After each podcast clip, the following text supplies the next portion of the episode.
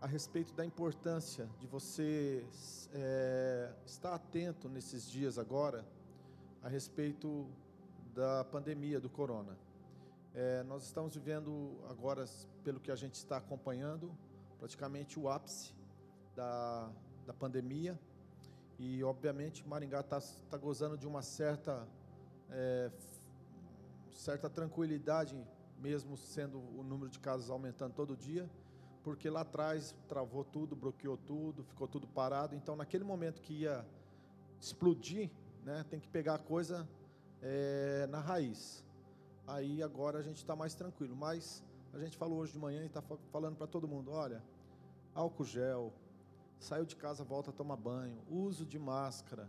É, não procure evitar lugares de aglomeração. Se você tem um amigo, um parente que é vulnerável, que está na área de restrição, conscientize ele para não ficar saindo desnecessariamente, porque infelizmente, meus queridos, infelizmente, é, se não se cuidar, está sujeito a passar por essa situação aí. Amém? É só uma conscientização durante a semana. Procura aí, olha, ter essa sabedoria dada por Deus aí para, inclusive eu vou pregar sobre algo muito próximo disso hoje. Então, eu gostaria de deixar esse aviso no nome de Jesus. Quem trouxe a Bíblia aí, a palavra de Deus? Pegue ela na mão. Se não trouxe, pegue na, no seu celular. Quem tem Bíblia no celular pode usar celular. Quem tem Bíblia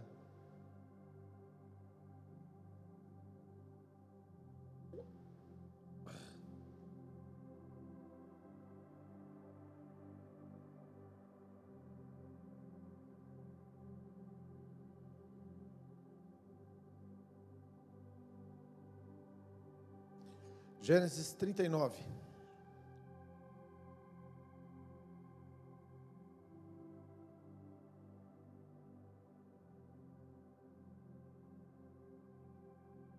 Nós vamos ler Gênesis 39, do 1 ao 3. Depois nós vamos ler lá na 20, 21. Diz assim: José foi conduzido ao Egito e Potifar, um oficial de Faraó, capitão da guarda, um egípcio, comprou-o das mãos dos ismaelitas, que o havia levado para lá. E o Senhor estava com ele, e ele era um homem próspero, e ele estava na casa do seu senhor, o egípcio. E o seu senhor viu que o Senhor estava com ele, que o Senhor o fazia tudo prosperar na sua mão. Versículo 20 agora. E o Senhor de José o tomou e colocou na prisão, em lugar onde estavam os presos, eh, os prisioneiros do rei, e ele estava ali na prisão. Mas o Senhor estava com José, e lhe mostrou misericórdia e lhe deu favor. Pai querido, em nome de Jesus, queremos te entrar na tua presença em oração pedindo a Ti, ó Deus, que fale conosco, que nos revele, que nos ensina e que nos mostre, meu Deus e Pai, em nome de Jesus Cristo, toda a Tua boa e perfeita vontade. Que o Senhor possa falar conosco no nome de Jesus. Amém? Amados, alguns anos atrás, eu estava lendo esse texto aqui de Gênesis, estava meditando e meditando, e eu fiz uma pergunta para mim mesmo: como pode uma pessoa que fora vendido pelos seus irmãos, levado pelos seus meio-irmãos, que é os ismaelitas, é filho de Agar com Abraão, levado pelos seus meio-irmãos para o Egito, vendido como escravo, e a Bíblia diz que o Senhor estava com ele e ele era homem próspero. Na minha cabeça, não encaixava. Como que um homem que foi vendido como escravo foi colocado pelos seus meio-irmãos, chegando no Egito, foi servir como escravo na casa de um homem chamado Potifar. A Bíblia diz que o Senhor estava com ele e ele era um homem próspero. De repente, esse homem também ele cresce de uma forma extraordinária dentro da casa de Potifar, se transforma no seu mordomo, o homem que que cuidava de tudo que o Potifar era dono. Mas um dia a mulher de Potifar se interessou por ele e assediou ele, ele fugiu. mulher de Potifar ficou com as roupas dele na mão. E de repente, ele estava fugindo dessa mulher. Ele foi acusado de assédio sexual. O Potifar mandou prender ele, colocar ele na prisão. Versículo 20. Foi colocado junto com os prisioneiros. E no versículo 21 diz: Mas o Senhor estava com José. Ele mostrou misericórdia e deu favor aos olhos do guarda ou do carcereiro na prisão. Aí eu comecei a ler esse, essa, esse relato, e você vai vendo que, como escravo na casa de Potifar, houve uma grande prosperidade. Potifar nunca ganhou tanto dinheiro, nunca foi tão rico, não, tão próspero quanto na gestão que José fez. A Bíblia diz, depois ele foi para o, o, cárcere, e lá no cárcere a Bíblia diz que Deus estava com ele, e o carcereiro nunca teve que gastar tão pouco, o faraó nunca é, teve é, uma despesa tão pequena quanto ele teve enquanto José estava junto do carcereiro fazendo a gestão do cárcere. A Bíblia diz que em todos os momentos Deus era com José e José era um homem próspero. Então nós temos que analisar o seguinte: que se o cara está preso e ele é escravo, aos olhos humanos ele não é um homem próspero, ele não é um homem bem sucedido. Mas a Bíblia diz que aos olhos de Deus José era um homem próspero, José era um homem bem sucedido. A vida de José não estava fácil, a vida de José era uma vida bem difícil. Os irmãos invejavam, os irmãos venderam ele, e na casa de Potifar não foi diferente ele passou por um aperto, por perseguição, e a Bíblia diz que Deus estava com ele, Deus era com ele e deu graça para ele, ainda sendo ele prisioneiro na, na, na, no cárcere de Faraó. Aí um dia eu comecei a analisar como que uma pessoa, como que uma pessoa como José é uma pessoa próspera e como que é uma pessoa que é, um, é pode, pode se dizer que Deus estava com ele em todas e quaisquer circunstâncias. E aí eu comecei, eu passei muitos anos atrás, 2000, 20 anos atrás isso, eu passei por uma certificação de uma empresa alemã chamada, chamada BR, BR TÜV, que é uma empresa que afere a ISO 9000, ISO 9002, ISO 14000. Quem conhece ISO 9000, 9002, conhece? Você conhece ISO? Então sabe do que eu estou falando. Então é um processo de normatização onde você afere todos os protocolos, todos os processos, todos os procedimentos de uma empresa, desde a área de, de, de, de manufatura, a área de serviço, a área de gestão administrativa, para dizer que aquela empresa ela tem uma qualidade excepcional e que todos os protocolos, todos os processos dela são aferidos ao ponto dela receber a certificação da BR-TÜV. E aí, naquele tempo, associando ao que eu estava vivendo numa concessionária, a também ao que eu estava aprendendo na Bíblia, eu comecei a olhar para esse texto de uma forma diferente. E eu, eu comecei a entender que José, ele tinha dentro de si um princípio, e um princípio que fazia diferença e que fazia ele brilhar e fazia ele sobressair em tudo o que ele fazia e aonde é que ele estava. E era o princípio da excelência. Era o princípio da excelência. Tudo que José fazia tinha excelência. Tudo que José fazia tinha excelência. E esse princípio de excelência pode, se ver quando ele começou a fazer a gestão da casa de Potifar. Então ele começou a ordenar, ele fez planilha do que gastava, ele fez planilha do que ganhava. Ah, as plantações provavelmente começaram a sofrer influência do manejo, do manejo de José.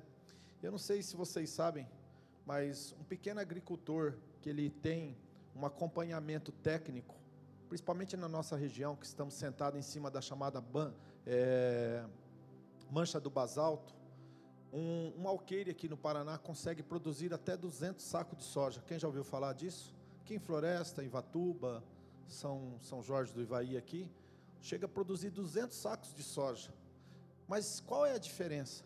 É que um técnico, uma pessoa que tem um conhecimento, chega lá e ele começa a introduzir, ele começa a preparar o agricultor para fazer algo de uma forma tão, tão boa, tão perfeita, de que o resultado é que a produção começa a aumentar de 100 para 140, 130, 150, 160 e podendo chegar a 200 sacos.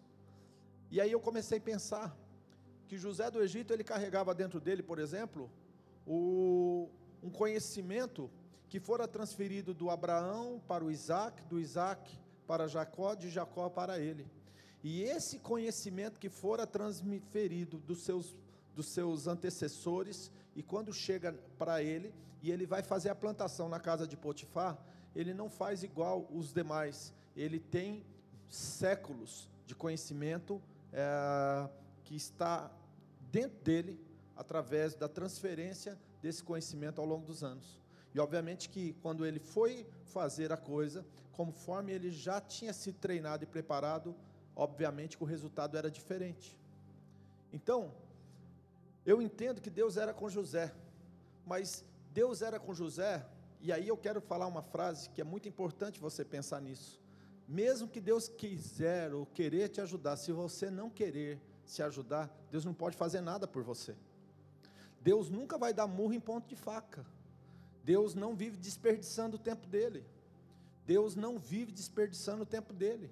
Por isso que Deus muitas vezes vai ter que deixar você entregue a você para você um dia despertar e falar: chega, chega de viver uma vida é, sem nenhum tipo de padrão, chega de viver uma vida sem buscar uma excelência, chega de viver uma vida sem disciplina, chega de viver uma vida sem submissão, sem honra. E aí, quando você decide a viver isso, Deus começa a agir na sua vida. E a Bíblia diz que Deus era com José. Então, como que José, Deus era com José? Por exemplo, ele tinha lá os funcionários na casa de Potifar. Quando ele chega lá, ele ordena isso daí, ele coloca a ordem, ele faz turnos, contraturnos para as pessoas trabalharem. Ele também tem um melhor aproveitamento de coisas que estavam lá, que de repente para, para os egípcios não tinha valor, mas de repente ele começa a usufruir e usar isso em benefício da produtividade.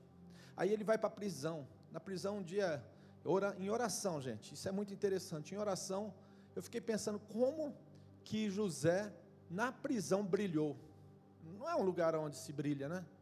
Pessoa brilhar, né? Numa empresa, a pessoa brilhar numa faculdade, a pessoa brilhar num ministério, até não é difícil, mas brilhar dentro da prisão, como que um homem que foi levado como escravo, olha, ele tinha tudo para ser um homem amargurado, um homem triste, um homem é, que, que revoltado, vamos usar esse termo assim, mas de repente a Bíblia diz que ele vai para a prisão e o carcereiro começa a ficar rico, o farol começa a gastar pouco, e como que isso acontece? E a Bíblia diz que Deus estava com José. Primeiro, eu quero afirmar aqui, meu irmão, Deus era com José, porque José não extinguiu, José não, não fez com que o Espírito de Deus saísse dele através de rancor, de ódio, de mágoa, de sentimentos é, que, que amarguram, que, que, que trazem morte para a vida dele.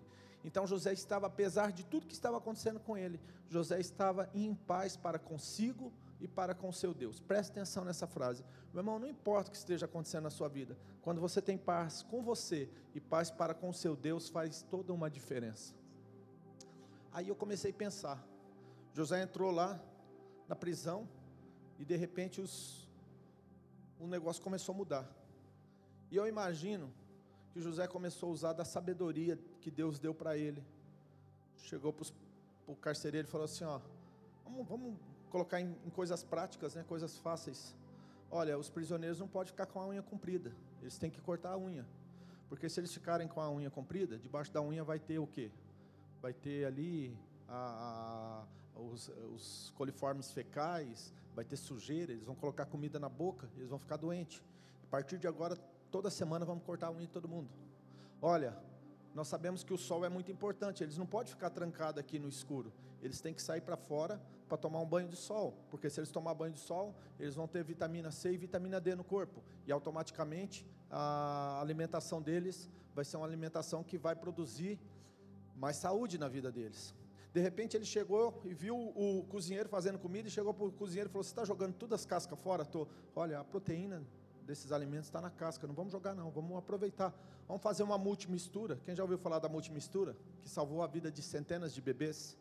Pega lá resto de batata, cenoura, torra tudo isso, moe e joga no meio da comida para eles. E aí os, os, os, os detentos, os prisioneiros, começou a ter saúde, começou a não ficar doente, começou a tomar banho de sol, começou a ter vida com qualidade. E podemos afirmar aqui, eu faço isso como uma pergunta agora para você. Deus estava nisso ou Deus não está nisso? Ordem, limpeza, procedimentos, coisas humanas, coisas que eu e você temos que fazer. Deus abençoa isso ou não abençoa? Abençoa. E agora, muitas vezes, tem pessoas que vivem reclamando e que vivem murmurando. Só que, vamos colocar na prática aqui, vamos colocar na prática: a pessoa fuma, a pessoa bebe, a pessoa dorme mal. Vai ter saúde, sim ou não? Não. A pessoa, que mais? Vamos pegar aqui. A pessoa não toma banho de sol. A pessoa não faz a higiene correta. Vai ficar doente ou não vai? Época agora de pandemia, de coronavírus. A pessoa não usa máscara, a pessoa não passa álcool gel, a pessoa não toma banho direito, a pessoa, o quarto dela, ela não troca as roupas do quarto. Ah, dentro da casa dela, as coisas estão acumulando lá. Ela vai na rua, onde tem a muvuca, ela está se esfregando em todo mundo. Meu irmão, até se Deus querer ajudar a pessoa, Deus não vai poder fazer muita coisa por ela. Por quê? Porque ela está tentando a Deus. Então, eu quero trazer a luz da palavra para vocês. Deus quer ser conosco. Só que é o seguinte: Deus só ajuda quem ajuda, quer, quer ser ajudado. Deus só faz milagre na vida de pessoas, meu querido, que está esperando os milagres. Deus tem propósito na minha e na sua vida para fazer coisas extraordinárias. Quando, quando Noé saiu da arca, ele, Deus falou para ele assim: Olha, enquanto existir dia e noite, calor e frio, chuva e seca, vai haver semeadura e colheita. É um princípio. E a pergunta é: o, o que você tem semeado na sua vida? Que tipo de semente você tem liberado? E aí eu te pergunto: quanto tempo de oração você tem? Quantas vezes por dia você para um pouquinho para ler a palavra de Deus? Qual foi a última vez que você leu um livro da Bíblia? Qual foi a última vez que você veio na casa de Deus e falou: Ó, a casa de Deus está lá, ó, está precisando lá, está entrando água lá, eu vou, eu vou ajudar, eu vou arrumar, eu vou abençoar a obra de Deus. Eu vou ser fiel na casa de Deus. Qual foi a última vez que você trouxe uma oferta? Qual foi a última vez, meu querido, que você entendeu que a palavra de Deus está falando que prosperidade não é ter dinheiro, mas é um estado interior. E você buscou paz ao, ao ponto de você entender a palavra de Deus e perdoar os teus algozes, perdoar as pessoas que te feriram, que te perseguiram, que te causaram algum tipo de prejuízo, algum tipo de dano. Porque preste atenção aqui comigo. Se você quiser ir mais longe em Deus, meu querido, você tem que estar limpo. Você tem que estar pronto.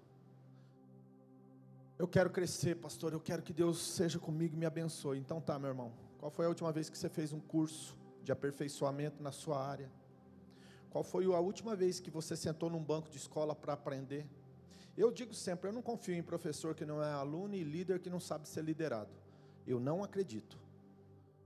Eu não acredito em empresário que não tem a humildade de tratar bem funcionários e ser um funcionário junto com seus funcionários. Eu não acredito. Eu não acredito em professor que não é aluno. Eu não acredito em líder que não sabe ser liderado. E eu falo isso embasado na, na pessoa que sou. Eu não acredito. Eu não acredito em patrão que não sabe se portar como se fosse um funcionário da sua própria empresa. Eu não acredito. Qual foi a última vez que você permitiu alguém te dar um conselho de fato que muitas vezes são aqueles tipos de conselhos que contrariam a, sua, a, tua, a tua natureza humana. Porque, olha, vou ser honesto para você. Mas muitas vezes a gente se cerca só de pessoas que falam o que a gente quer ouvir. E a gente não precisa disso. A gente precisa de verdades sendo faladas para nós, para abrir os nossos olhos, para que venhamos entender o quanto nós estamos distante e o quanto nós queremos mudar. A Bíblia diz: José foi vendido pelos irmãos, José foi comprado por Potifar, mas Deus era com ele e ele era um homem próspero. Tem prosperidade na vida de um escravo, sim ou não? Sim, a Bíblia diz que sim. Ele foi injustiçado na casa de Potifar, foi levado para o calabouço, para o cárcere. A Bíblia diz que Deus estava com José. Deus estava com José no cárcere, sim ou não? Agora a pergunta que eu te faço aqui, vou encerrar minha mensagem. Será que no meio das tuas tribulações, das suas lutas, das tuas dificuldades, você acha que Deus te abandonou? Você acha que Deus não é com você? Nós temos que alinhar os nossos pensamentos com os pensamentos de Deus. Nós temos que alinhar os nossos sentimentos com os sentimentos de Deus. Nós temos que alinhar a nossa vida com a vontade de Deus. A vontade de Deus diz a palavra que ela é boa, agradável e perfeita. Romanos capítulo 12, 2 diz: a boa, a vontade de Deus é boa, agradável e perfeita. Deus era com José. E Deus deu graça. Se você ler a Bíblia, você vai ver lá Daniel, Sadraque, Mesaque e Abidinego. Idem, tinha excelência na vida deles. Daniel tinha excelência na vida dele.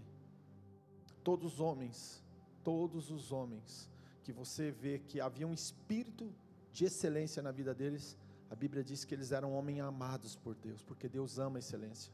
Salmo capítulo 50, versículo 2 diz assim: Desde Sião, em excelência, em formosura, resplandece Deus. Leia aí para você ver. Desde Sião, em excelência, em formosura, resplandece Deus. Deus resplandece desde Sião, através de um princípio de excelência e de formosura. Olha para a natureza, meus queridos. Você fica estarrecido e maravilhado com tanta beleza que Deus criou. Deus é um Deus de excelência. O diabo, ele veio destruir a beleza que Deus fez. Hoje à tarde eu estava dirigindo o carro, estava, é, eu estava, eu estava faz, falando um poema que eu aprendi quando eu era criança, que fala: Minha terra tem palmeiras, aonde canta o sabiá.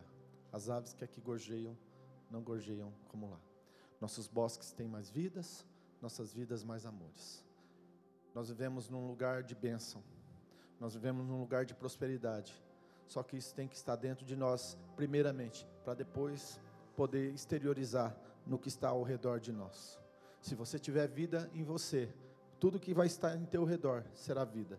Mas se o que tiver dentro de você será morte, aonde você colocar a mão, aonde você colocar a planta dos teus pés, vai ser morte.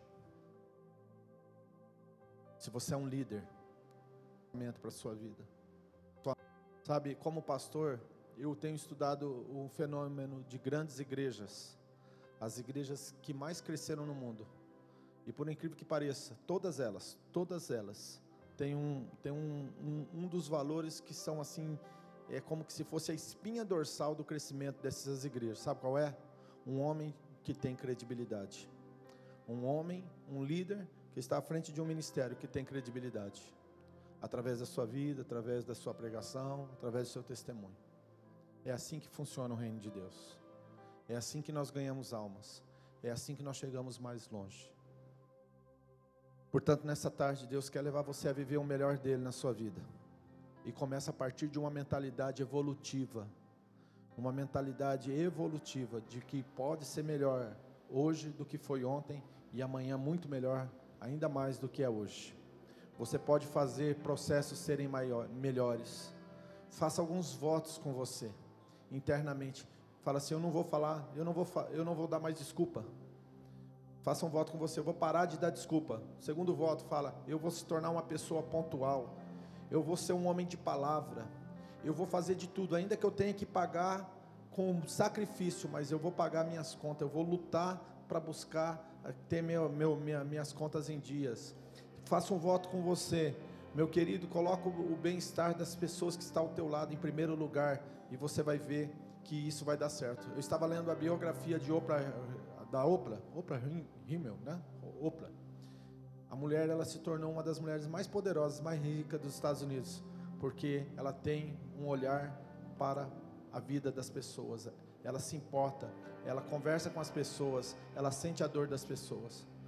Se você quiser crescer nessa vida, meu irmão, comece a aprender que o negócio passa por ser humano. Comece a humanizar a sua vida, amar pessoas. Oprah Winfrey. Então, Tá aí uma coisa, uma dica. Se aquela mulher ficou tão, tão poderosa, tão rica, tão, tão só por quê? Porque ela passou a colocar o próximo em primeiro lugar. Ela começou a amar o próximo. Ela começou a olhar para o próximo. E obviamente que a vida fez tudo de bom para ela. Deus tem tudo de bom para você. Mas está na hora de você parar de ser egoísta. Está na hora de você parar de ser egocêntrico. Doe-se. Doe-se. Mas doe-se com qualidade. Doe-se por amor. E deixa o Espírito Santo falar a teu respeito. E Deus é com José. Deus é com Antônio. Deus é com Paulo. Deus é com Fábio. Deus é comigo. Deus é com você. Se coloque de pé em nome de Jesus. Deus quer te levar mais longe. Lá na faculdade, Deus quer te levar mais longe. Lá na empresa que você trabalha, Deus quer te levar mais longe. Lá na, no meio da sua família, da sua casa, Deus quer colocar uma marca em você. E a marca é a marca da excelência. Você é diferente, você faz diferença. E você faz diferente, você faz a diferença. Aonde quer que você chegue, você faz a diferença. Por quê? Porque você tem excelência. Um dia, eu estava orando a Deus e Deus falou para mim assim: Jaqueline, você já viu alguém parado na frente de uma casa, de um mausoléu feio, admirando? Eu falei: Não, Senhor. Ele falou: Assim é a sua vida. Ninguém vai ficar admirando se você for um mausoléu, uma casa velha caindo aos pedaços. Mas se você for um palácio, se você for um palácio, as pessoas vão parar e começar a olhar para a sua vida e admirar você. Mas para a gente ser um palácio, a gente não precisa ter do bom e do melhor. José do Egito estava preso, era escravo, mas ele tinha hombridade, ele tinha honestidade, ele tinha, ele tinha esse sentimento de fazer o melhor, de fazer com vontade, de fazer diferente. É isso que Deus espera de nós, irmãos. Que nós sejamos pessoas melhores a cada dia, melhores a cada dia, melhores a cada dia, melhores a cada dia, melhores a cada dia. E você e eu podemos ser pessoas melhores no prisma de Deus, não no prisma de nós para nós, mas do, do prisma de Deus para nós. Deixa Deus começar a mover a terra da sua vida, do seu coração. Deixa Ele limpar você. Deixa Ele levar você mais longe. Vamos adorar mais um pouquinho e vamos orar. Agradecer a Deus por essa tarde neste lugar.